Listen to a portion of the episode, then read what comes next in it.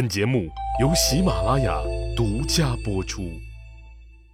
上集咱们说到，说吕雉为了自己能永掌政权，直接把自己的亲外孙女张嫣嫁给了自己的亲儿子汉惠帝刘盈为皇后，那亲舅舅娶了亲外甥女儿。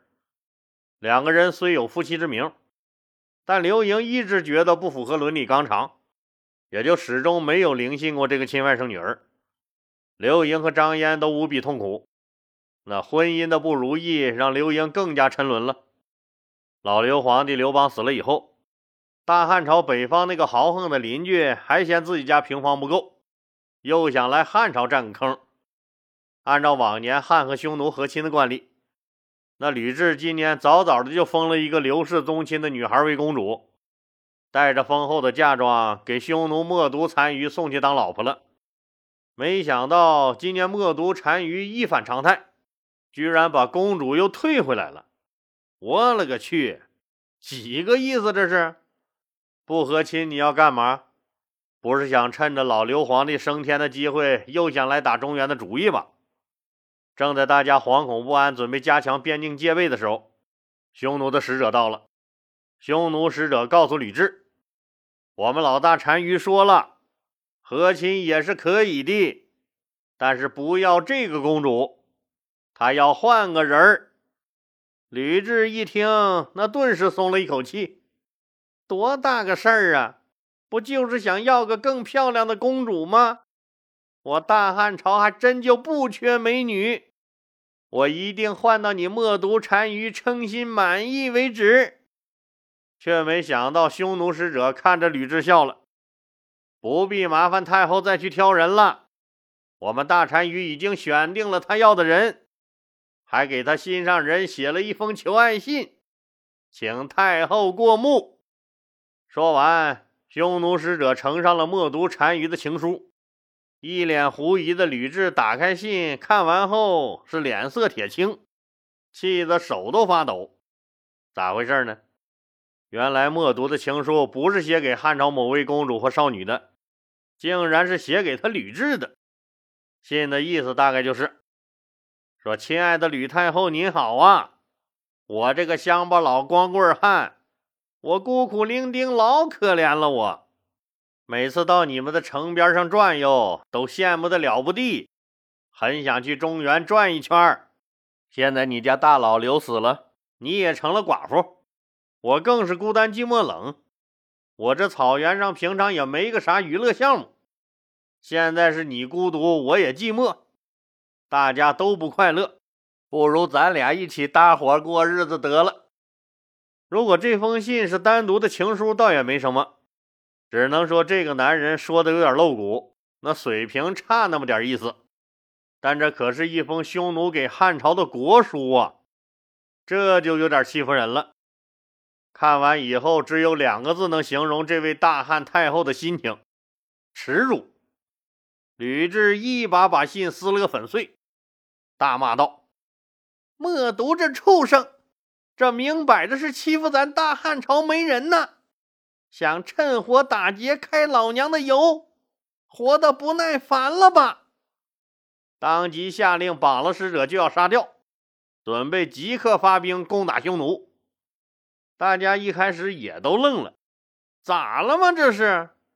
一问才知道怎么回事大家都义愤填膺了。都纷纷高声喊道：“可恶！太可恶了！他就是他妈脑残嘴贱呐，禽兽不如！”吕太后也越想越气。我吕雉虽然是孤儿寡母，但也不是好欺负的，就大喊起来：“诸位卿家有何良策？”话音刚落，只听得底下樊哙大喊。请太后给我十万精兵，必将横扫匈奴，砍下默毒的脑袋，祭告天地。樊哙大叔的话音未落，一股夹杂着杠精气息的疾风扑面而来，就听见一个人大声吼道：“就凭樊哙刚才的话，就应该把他拖出去砍喽！”呀，谁这么不识相？这时候说这话不是找不自在吗？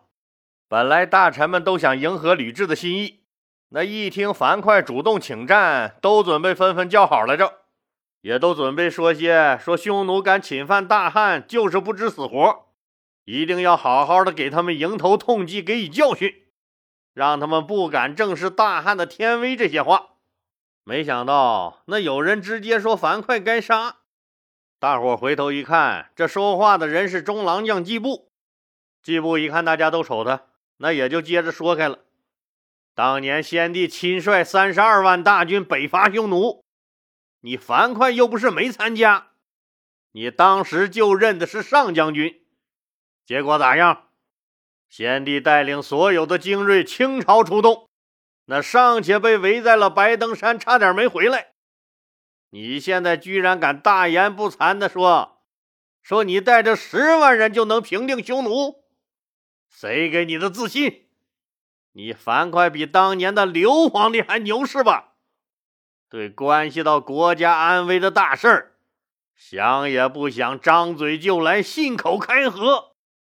一旦咱们盲目和匈奴开战，到时候饿殍遍野，千里无人烟，再也没有缓和的余地了。你就是个国际关系搅屎棍儿。你说不砍了，你砍谁？季布这一番话说出口后，那所有的人都沉默了。樊哙气得干嘎巴嘴，说不出话来。一语惊醒梦中人，大家也都意识到，那樊哙的这个牛逼确实吹大发了。是是啊，那光顾嘴痛快了，咋就没想到呢？咱干不过人家呀！吕雉毕竟是个政治家。头脑还是很清醒的，觉得季布说的对，但我堂堂大汉太后就这样被默毒这个野蛮人生生侮辱了一次，这也太没面子了。主要是刚才自己说了那么多狠话，现在就这么算了，也实在是下不来台。那季布当然知道吕雉的心思，赶紧又给他搬了个梯子，送了个台阶。请太后不必把这件事放在心上，一弟就跟禽兽一样，他们奉承您，您也不必高兴；他们对咱恶语相向，咱就更没必要烦恼怨恨了，因为他们根本就不是人。这话一说，就等于给了吕雉一个大大的台阶下。对呀，我和个牲口较什么劲儿？于是吕雉表态。季布将军说的对，咱不跟牲口一般见识。但既然默读写来了情书，咱也得回一个吧。吕雉就给默读单于回了一封信，信的大概意思就是说：说我快五十岁的人了，年老色衰，头发白了，牙也掉了，那走路也不稳了，哪能配得上您这大英雄？您就别惦记我这老太婆子了。我给你多送几个好看的妹子去，让他们替我安慰安慰您那孤单寂寞的心。默读当然不是畜生，人家是草原民族杰出的政治家，更是智慧超群。之所以给吕雉写这封信，一个是和他匈奴的习俗有关，说他们草原上家里死了男人，那是很不幸也很危险的事儿。你想。茫茫大草原，那白天会碰到野兽，夜里会面临狼群，周围几里地就你这么一家人，更加孤单寂寞。有人说：“哎，说草原上为什么这么远才有一家人？不能像城市里一样，那一家挨着一家吗？”老李只能告诉你，不能。老李的家乡就在草原上。如果哪个兄弟姐妹想知道草原上这些事儿的话，可以在评论区留言，这里没法说了，主要是说来话太长。所以据说匈奴人哥哥死了，弟弟就要接管嫂子。匈奴人娶后妈、娶岳母、娶嫂子都很正常，因为有时候草原上恶劣的环境，那没一个男人确实活不下去，所以这是责任也是保护。可在汉人眼里，这就变成了禽兽。不对，禽兽不如。再一个，默读的目的也是探探路，故意挑衅一下。看看大汉王朝新的执政者的态度和胆识。默读收到回信后，那一看吕雉不卑不亢，软中带硬，也不是个善茬子，自己估计也捞不着啥便宜，于是也就坡下驴，也以一副谦虚的语气又给吕雉回了封信：“我实在不懂中原的礼仪，不小心冒犯了太后您，还请多多包涵。”接下来就是一副感人的汉匈一家亲画面。当然了，看一个朝代牛不牛逼，那可不是吹出来的。先跟北方干一仗再说。吕雉之所以对匈奴的挑衅隐忍不发，那主要还不是考虑到刚建国不久的汉朝国力凋零，百姓需要时间休养生息。况且小皇帝刘盈刚上位，这个政局也不稳，确实不敢大动干戈。说实话，也根本可能打不过，更是一种韬光养晦的策略，给汉朝争取更多的时间，那发展生产，集聚力量，厉兵秣马，一场战争就这样消灭于无形。老练的吕雉用了一招太极推手，既保住了自己的皇家颜面，又轻松地化解了这场默读求婚的危机。这个事件的圆满解决。那也充分证明了吕雉是一个真正杰出的政治家，而不是慈禧太后那种那要么向十国列强同时宣战的二杆子，要么就倾全国之力讨好外贼的老太婆。吕雉统治时期，汉朝和匈奴没有爆发战争，这才有了后来的文景之治。不过，默读来求爱这事儿还导致了一个后果，啥后果呀？樊哙被气死了，樊哙也五十多岁的人了，又战功赫赫，再加上是实际掌权者吕太后的亲妹夫，人家是典型的皇亲国戚。平时他说个啥，大家也只有吹捧附和的份儿。没想到自己刚要耍一下威风，就被季布一通抢白。要是周勃、灌婴、晋西、郦商这些个老伙计说他。那无非就是牛逼吹大了，自己收一收，大家笑一笑也就过去了。偏偏被个季布一点面子不给他抢白了一通，毁了半世英名。你季布一西楚降将，算个蛋呢！你居然敢当着这么多人的面奚落我，这大巴掌把我脸呼的妈都不认识了。我以后还咋在江湖上混？樊哙越想越气，越想越郁闷，最后居然一病不起，轰了，谥号为武侯。他的儿子樊抗继承了老爹武阳侯的爵位。对了，刚才说樊哙轰了，就是樊哙死了。借这个机会，老李就简单说一下：说一般来说呀，这个帝王、天子、太后死了叫崩，驾崩。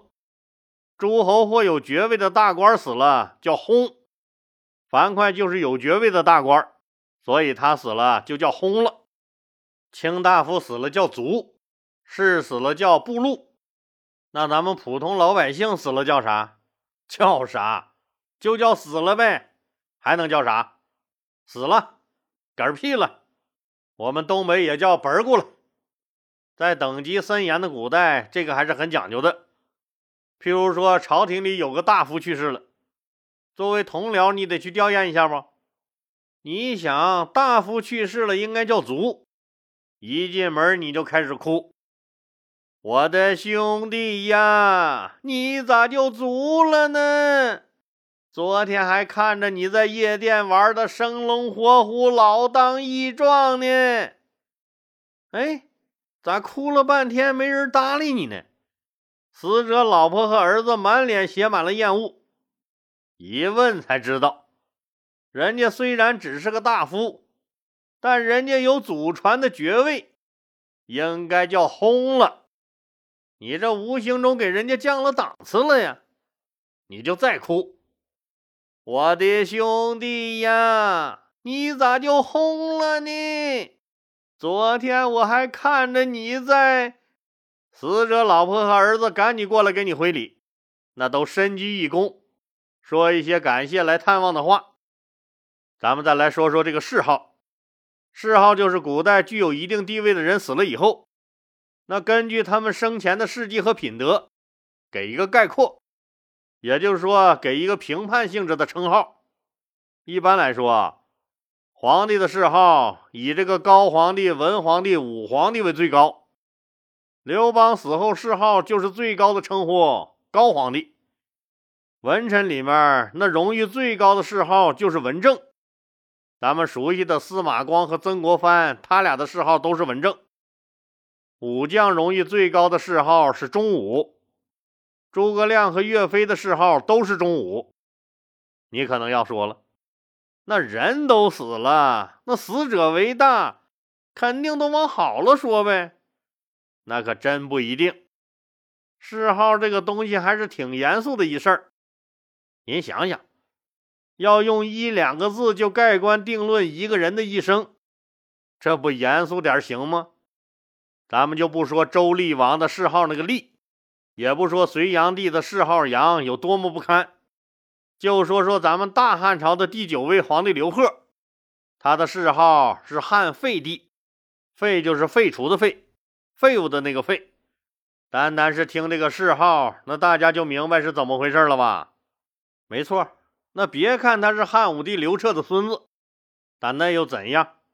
这孙子当了皇帝之后，伙同自己的党羽蛮横霸道、荒淫无度、滥杀无辜，在位仅二十七天就被霍光将军给废了。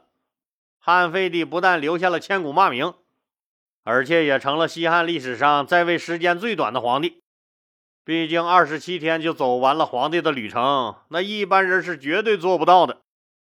以后人们一提起汉废帝，就会想到他是一个荒淫无度、而且无能的被废的皇帝。再说汉献帝刘协，他一辈子的悲惨遭遇，正好和他这个“献”字不谋而合。这个“献”就是贡献的“献”。他的一生是被人控制的一生，是生不逢时的一生，是挣扎过后又向现实妥协的一生。最后不得不被迫献出了自己的汉室天下，这个献的谥号是不是很贴切呀？也不光是樊哙红了，齐王刘肥也红了，因为吕雉的无端猜忌，刘肥是一直担惊受怕，吃不好睡不香的，又因为被迫拜了自己的妹妹做小妈，羞愤至极，以至于忧郁而病，英年早逝。刘肥的谥号为悼惠王，他死后，长子刘襄接了他的齐王之位。好了，今天就说到这儿吧，谢谢大家。节目最后向大家推荐喜马拉雅给粉丝提供的专属福利：您购买内置喜马拉雅全部好节目的小雅音箱，原价一百九十九元，给老李粉丝的价格是一百八十九元。这不重要，重要的是。他居然免费送您价值一百九十八元的喜马拉雅年度会员，一百八十九元买俩一百九十八元的东西，力度就是这么大，咋地？快抓紧时间下手吧！我估计一转身，这好事可就没了。请您点击播放条上面的那个红色购物车，或者点击节目简介中的链接，也可以点击主播头像进入我的店铺购买。店铺里都是老李精挑细选出来的，淘宝、京东为粉丝准备的特惠好物。您得了实惠，又支持了老李顺利晋级，何乐而不为？谢谢喽！